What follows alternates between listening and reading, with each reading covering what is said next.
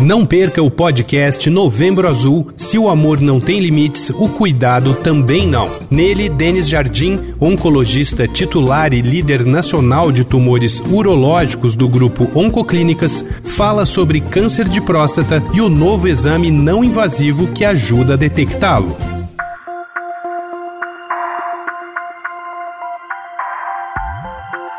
Você também é daqueles que coleciona aplicativos de bancos no celular?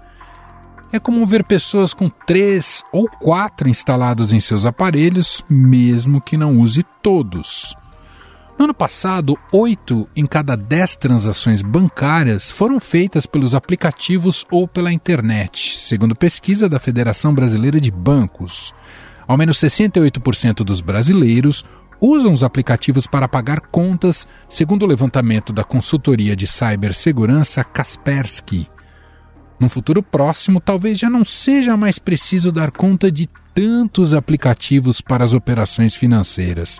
O presidente do Banco Central, Roberto Campos Neto, afirmou que até metade de 2025 devem ser desenvolvidas ferramentas que reúnam todos os apps em um só aplicativo. O Open Bank é um processo mais longo. A gente tem várias fases, a gente agora está numa fase né, mais avançada, onde você começa a ter comparabilidade de produtos. A gente vai eventualmente para uma fase onde você vai ter portabilidade, então vai ser fácil de ver o produto que você tem, se você faria mais barato em outro banco, no banco A, B ou C. Isso vai gerar segmentação. Alguns bancos vão se especializar em produtos específicos e aí vão passar a fazer plataforma de outros bancos. O super aplicativo financeiro faz parte de mais uma etapa da implantação do Open Finance, onde o cliente já pode compartilhar seus dados com diversas instituições financeiras. De acordo com o Banco Central, com mais informações, os bancos podem oferecer benefícios que vão desde um pagamento de PIX com mais funcionalidade, empréstimo com juros mais baixos, cartão de crédito com taxas mais baratas, até a oferta de um investimento com retorno mais alto. Você poderia fazer o pagamento por uma dessas contas, ou seja, você vai entrar no aplicativo, vai olhar qual conta que você tem um saldo e vai dizer assim: "Ah, vou fazer o pagamento por essa daqui". Você vai também poder ter acesso às taxas de juros que estão sendo oferecidas por esses bancos ao mesmo tempo e escolher qual é a taxa de juros melhor que eu tenho aqui. Segundo a Febraban, o gasto com tecnologia do setor em 2023 deve ser de 45 bilhões de reais, 29% a mais do que o ano passado. Esses dados são referentes a 16 instituições que representam 84% dos ativos do setor bancário no país. Ainda segundo o presidente do Banco Central, Campos Neto, o super aplicativo agrega informações dos bancos de maneira que o usuário concentre todas as suas operações em um programa único, e assim não precise mais usar os diversos aplicativos. Você vai ter um super aplicativo, você vai ter a sua posição consolidada. Se você quiser fazer um Pix para fazer um pagamento, ele vai dizer qual é o saldo que você tem em cada banco. Você vai poder escolher se quiser fazer em moeda digital ou em moeda, vamos dizer assim, analógica. Você vai conseguir comparar todos os produtos em todos os bancos e mudar de um banco para o outro para ter o menor preço possível. E no final das contas, o que isso faz é gerar portabilidade e competitividade imediata em todos os produtos no mundo financeiro. Mais do que isso, os bancos já têm investido para tornar seus aplicativos mais amplos para os clientes. É o caso da integração das operações financeiras com o marketplace, como no caso do Bradesco, que permite a assinatura de canais de streaming direto no app. Outros, como no caso do Inter, já oferecem produtos de lojas de varejo que podem ser adquiridos no aplicativo do banco. No mundo, essa já é uma realidade também.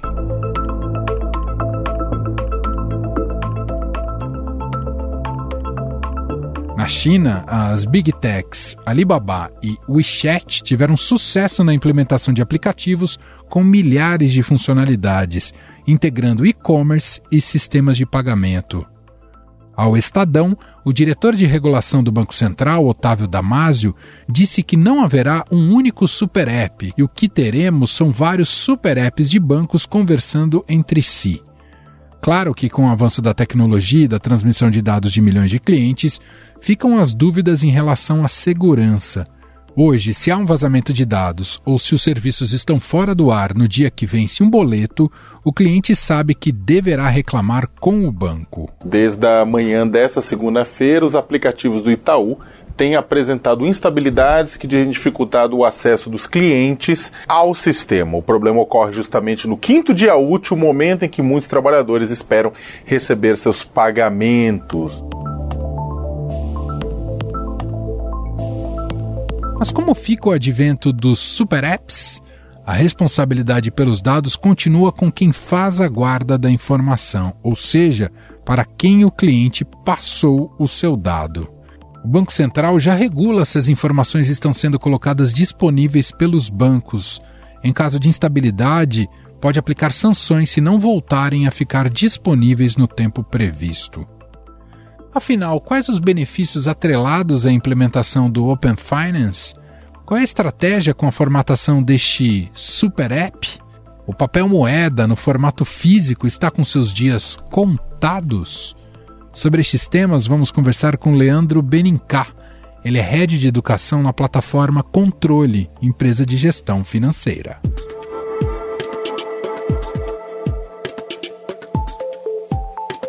Tudo bem, Leandro? Seja muito bem-vindo por aqui. Olá, Emanuel, tudo certo? Um prazer estar com você aqui. Muito obrigado pelo convite. Bom, queria começar o nosso papo te perguntando o básico. Você explicasse para a gente o que é o Open Finance, né? O que está por trás desse termo e o quanto ele já está operando, digamos assim, já está disseminado no mercado brasileiro, Leandro. A ideia é um sistema, ele não é necessariamente novo, né? Vamos chamar assim de um ambiente. Se a gente chamar de sistema, parece que a gente está falando de uma coisa só, né? Um, um sistema só programado para aquilo.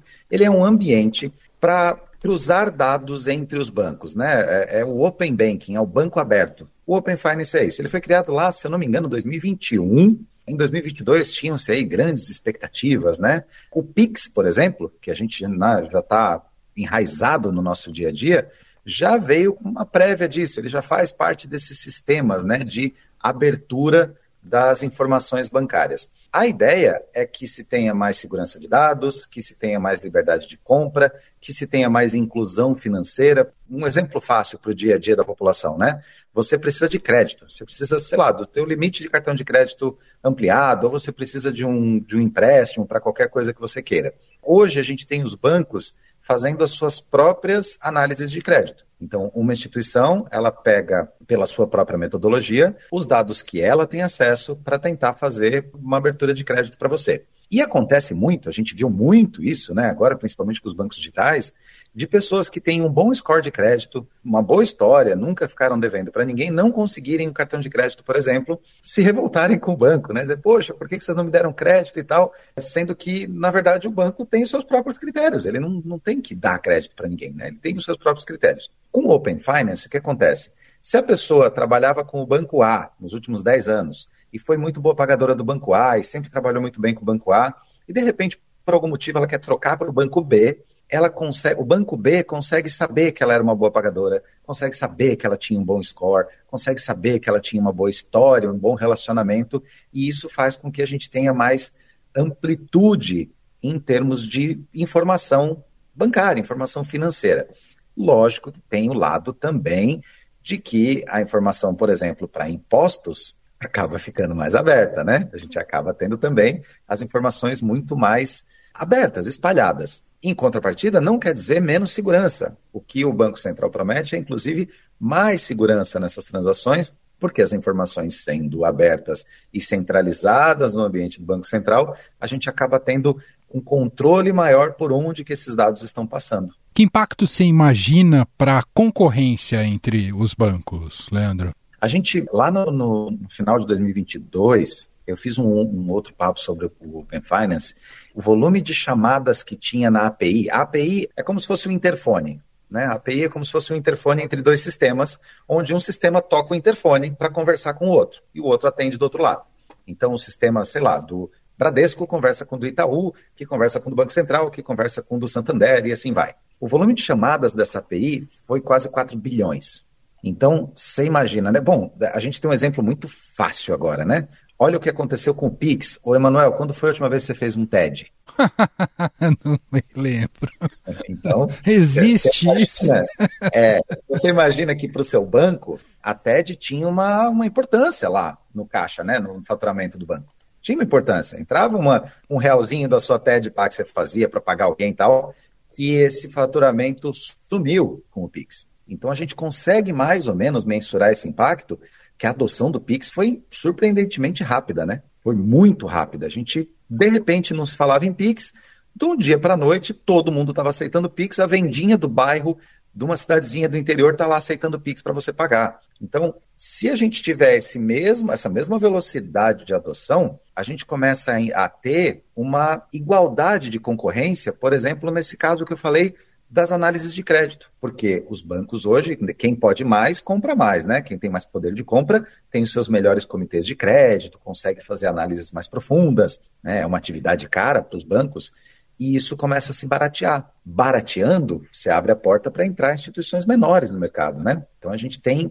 uma possível abertura de concorrência possivelmente benéfica para o consumidor. O que você está dizendo, Leandro, é que com o Open Finance há um estímulo para que o mercado não fique só restrito aos grandes bancos, como é o retrato atual do país, né? Isso aí. A gente tentar, mais uma vez, sair da mão dos grandes cinco, né? As grandes instituições bancárias brasileiras. Lógico, a gente tem os menores que vêm comendo pelas beiradas, mas aí de repente vai lá um dos grandes cinco e compra o menor, e a gente acaba voltando para os grandes cinco. Né? Tem as corretoras tentando correr pelas beiradas também. Enfim, possivelmente a gente pode ter uma abertura maior para que pequenas instituições, pequenos bancos ganhem mais espaço. Se eles ganharem mais espaço, é lógico que o pequeno sempre se ele começa a crescer, ele educa o grande. Vamos dar um exemplo claro aqui, o Nubank, né? Sim. O Nubank educou muitos grandes bancos com a concorrência, né? Porque era muito chacoteado nas rodinhas, né? Ele era muito chacoteado, porque, ah, isso aí é coisa de, de moleque, não sei o quê. E de repente não é mais coisa de moleque. De repente é um cartão que tem milhões e milhões de pessoas usando, e de repente é um negócio que incomoda, cutuca um pouquinho lá nos grandes bancos, né? Faz uma, uma, uma feridinha no faturamento deles. E aí isso acaba trazendo mudanças lá nos grandes bancos. A gente teve um movimento similar com as corretoras, né? Com a abertura das corretoras há uns bons anos atrás, aí, mais de 10 anos atrás, mas com essa flexibilização das corretoras, que a gente começou a ver as pequenininhas entrando, o que aconteceu? Os bancos que dominavam o mercado de investimentos no Brasil perderam muito espaço. Né? Hoje a gente tem corretoras batendo de igual para igual com os bancos graças a essa flexibilização das regras, graças à abertura de tudo isso, né? O próprio Bovespa, enfim, que virou B3, que acabou flexibilizando muito mais o acesso à informação, ao mercado de balcão. Então, talvez isso se a gente tenha um, um paralelo disso acontecendo de novo agora com o Open Finance. Ainda é muito cedo. É, a gente teve essa semana a declaração lá do Roberto Campos Neto, né, sobre o tal do Super App, que aí existiu uma, uma confusão muito grande no mercado, gente achando que era um aplicativo mesmo, a esse, cara do Banco esse Central. Esse ponto é bem interessante você já explicar. É um gancho importantíssimo, né, com essa declaração do Campos Neto. Todo mundo achou que de repente ia tirar o aplicativo do seu banco para instalar um super aplicativo que estaria tudo lá. Não é bem isso, né, Leandro? É, assim, não está 100% claro, mas o que parece ser é que não é isso. Né? Não é um aplicativo Banco Central que você vai baixar no seu celular e você nunca mais vai usar o aplicativo do Bradesco. Não parece ser isso. O que parece ser é como o Pix. Não existe um aplicativo Pix, né? Na verdade, a gente não se liga nisso, mas vamos lá, falando, né, tentando entender a parte da tecnologia. Lembra que eu falei que a API é como um interfone, né? Interfone do seu prédio. Você toca de um lado, alguém atende do outro. O Pix é como se fosse um ambiente do interfone. Então, o banco A, na hora de passar dinheiro para o banco B, ele toca o interfone. E quem é o interfone? É o Banco Central. O Banco Central faz esse ambiente de comunicação para você tirar o dinheiro da conta A, passar para a conta B através desse, desse ambiente chamado Pix. É um ambiente. Como a gente tem a iniciativa do Drex, da do Drex, eu não sei como é que se vai chamar isso direito, pronunciar, acho que é Drex, que é o real digital, né? A gente começa a tentar a fazer uma confluência, né? Juntar essas três coisas. Você tem o Pix, que é um ambiente de transações livres e instantâneas. Você tem o real digital, que é uma moeda ainda é centralizada ao Banco Central, mas ela, enfim, é descentralizada na, na parte de distribuição. Você não precisa mais ir a um banco, ir a um caixa eletrônico ou qualquer coisa assim e ter um dinheiro real na mão, e o dinheiro não precisa ser emitido pela Casa da Moeda lá, né? Ele é um dinheiro digital. Isso também agiliza. E aí você tem um ambiente onde as informações sobre essas transações são abertas. um ambiente. Eu não acredito que o Banco Central vai vir, nem hoje, nem amanhã, nem depois, peitar os grandes cinco bancos e até os pequenos e dizer assim: não, tira o teu aplicativo e vai ser tudo num lugar só. Eu ainda não acredito nisso. Você mencionou a questão da, da segurança dos dados. Esse é o ponto central nessa transformação que está tá sendo aplicada com o conceito do Open Finance? Esse é o ponto central. É, principalmente porque a gente tem que passar por um conceito de reeducação do que é segurança, né? Porque a gente, empiricamente, a gente, sei lá, culturalmente, né? A gente sabe cuidar do dinheiro devagarinho vai aprendendo quando é criança, guarda o dinheirinho aqui, não, não guarda tudo num lugar só, e é no jeito que você guarda na carteira, e um pouco fica em casa. Então a gente tem esse. Naturalmente, ao longo dos séculos, a gente vai aprendendo a cuidar de dinheiro físico. E agora a gente entra numa nova realidade: cuidar de dinheiro digital. Né? Isso sempre tem gente esperta querendo. Para tudo que existe, existe alguém querendo dar um golpe naquilo, né? Para tudo que existe. E a gente vê o golpe do Pix todos os dias, isso acontece, golpe com WhatsApp, golpe com rede social, golpe com. Porque o golpe sempre existiu, né? Já tinha o golpe do bilhetinho premiado e do achadinho lá há décadas atrás. Com certeza vai acontecer, vai ter gente querendo burlar isso, hackear isso, e esse é o maior problema, a ponta do usuário. Porque onde está o problema dos golpes de WhatsApp, os golpes de Pix? É a ponta do usuário. A gente acha que o maior problema é alguém invadir lá o Banco Central e roubar os meus dados e pegar o meu dinheiro. Esse não é o maior perigo. O maior perigo é a ponta do usuário. É alguém mandar para você uma mensagem de texto e você entregar a sua senha de acesso ao seu real digital, por exemplo. Uhum. Você entrega. A gente fala, né? Ah, hackearam meu WhatsApp. Até hoje não apareceu gente hackeando o WhatsApp e Telegram. O que acontece são as pessoas entregarem o acesso ao seu próprio WhatsApp porque elas ainda não foram educadas à segurança digital. Então a gente entra agora numa convergência de segurança digital com segurança financeira. A gente até já manja um pouquinho disso historicamente, mas a digital a gente não está muito preparado para isso. Esse, na minha opinião, é o maior desafio. Bom, você comentou do quanto foi rápida transição para o Pix uh, no Brasil. Em relação às outras possibilidades e recursos com o Open Finance, você imagina uma transição mais lenta ou tão automática quanto foi com o Pix? O Open Finance já é mais lento, só que ele também é uma coisa muito maior, né? Porque, poxa, ele já está desde 2021 aí correndo atrás disso a adaptação é bem maior do que a do Pix. O Pix é um serviço, né? É uma coisa muito mais simples, né? É um negócio, não estou chamando de simples, é, é, é, bem complexo, é bem, mas enfim, é muito mais, infinitamente mais simples do que você abrir todo o ambiente de transações. Então, é uma coisa mais complexa. Tirando que a gente veio assim, né, ele abriu em 2021 no meio do ambiente de pandemia ainda, no meio daquela confusão toda que a gente vinha vivendo no mundo e tal. Então, poxa, considerando tudo isso, até que está indo muito rápido, até que a gente está avançando muito rápido nesses temas. E eu acredito que a gente veja isso já no próximo ano funcionando normalmente, assim, que, sei lá, em 2025 a gente já nem lembre mais como era a época sem ter isso, como é o Pix hoje. Né? Hoje, não aceitar Pix é uma coisa meio estranha, né? Olha, isso é uma mudança muito rápida, né? Então, eu acredito que essa mudança também vai acontecer rápida, não tanto quanto o Pix, que já passou do, do tempo do Pix, mas aí eu acho que até 2025 a gente já está isso já está normal na nossa realidade. Do ponto de vista de educação financeira, qual você acha que é a mensagem central a ser trabalhada com o público, é, com essas novas possibilidades com o Open Finance? É que a educação financeira, a gente está. O buraco é tão profundo e a gente não começou nem a tapar a primeira camadinha desse buraco, assim, né? O Open Finance é lá o telhadinho já do buraco, né? A coisa já fechadinha, lá pronta, lá em cima, né? A gente tem tanta educação financeira de base a se fazer, né? Por exemplo, quer ver uma coisa muito boa que você pode fazer com o Open Finance? É não pegar crédito de ninguém, não pegar empréstimo, não, não usar limite de, de cartão, não, é a melhor coisa que você pode fazer. Vai facilitar as ferramentas com as quais as pessoas mais se ferram, elas mais se endividam. o acesso a crédito. Pode ser uma tragédia. É, poxa, o, o, que mais vai facilitar, pelo que eu vejo, o maior avanço tecnológico que a gente vai ter é na aquisição de crédito, de informações financeiras. As pessoas não precisam de mais crédito, né? Elas precisavam até menos, né? Tinha que cortar um pouco dos empréstimos da galera para parar de se endividar. A gente paga muito juro para os bancos, muito juro, um absurdo de juro para os bancos. E a população, né, as pessoas precisam entender o poder do juro virado para você e não virado para o lado do banco, beneficiando o banco. Só que a gente não aprendeu isso, né? Ninguém ensinou isso pra gente. Na escola, quando a gente aprendeu lá na, na, no segundo grau, né, na nossa época, quando a gente aprendeu no segundo grau a fazer conta de juros compostos, era sempre assim. Maria foi na loja e comprou uma geladeira em, 14 vezes de tanto. Quanto Maria pagou de juros? Nunca é a conta da Maria recebendo juros. A conta era sempre a coitada da Maria pagando juros. Era sempre pagar juros. E a gente precisa aprender a receber juros. Só que para aprender a receber juros, a gente precisa, primeiro, parar de pagá-los. A gente paga muito juro no Brasil. A gente adora empréstimo, a gente adora uma parcelinha, a gente adora um financiamentozinho, um consórciozinho.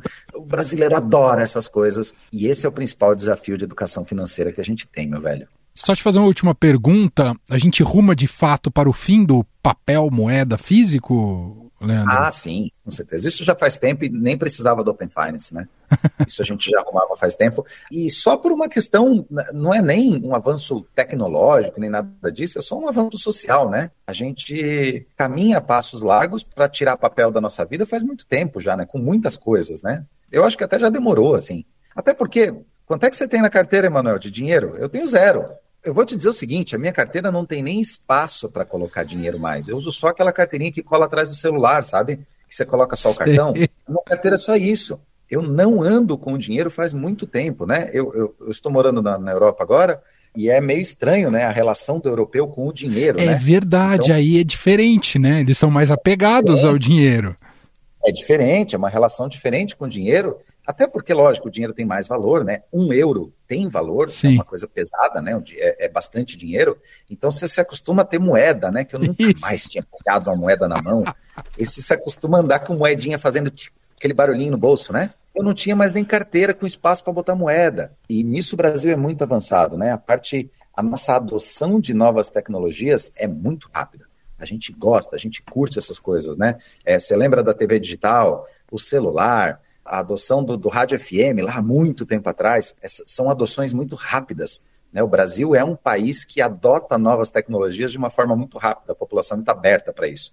E eu acredito que outros países, a Itália aqui, por exemplo, é muito mais conservadora a isso. No nosso caso, a gente já está arrumando para essa digitalização, e não falo do Drex, tá? Não estou falando do real digital nem nada disso, Sim. mas, poxa, o Pix, né? O dinheiro faz tempo, é só um dígito na nossa tela. Na tela do celular, na tela do computador, é só um dígito lá. E a gente só passa esse dígito para outra pessoa, né? Tira um dígito daqui, coloca lá e nem se enxerga o dinheiro de papel.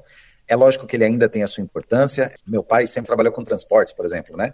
E aí, se você vai num, num porto, em qualquer porto do Brasil, você vê a gente negociando né, carga de, sei lá, de milho, de grão, de qualquer coisa, com dinheiro numa caixa de sapato, né? Isso ainda existe, ainda existe muito, né? O dinheiro ainda circula, ainda tem impressão de papel moeda, mas a gente vê que ele vai ficando mais, cada vez mais deslocado a necessidades específicas. É, assim, vai acabar o dinheiro impresso? Eu acho que vai ser igual ao disco de vinil. Acabou o disco de vinil? Não acabou. Ele tem. Em qualquer lugar? Não. Você escuta todo dia? Não.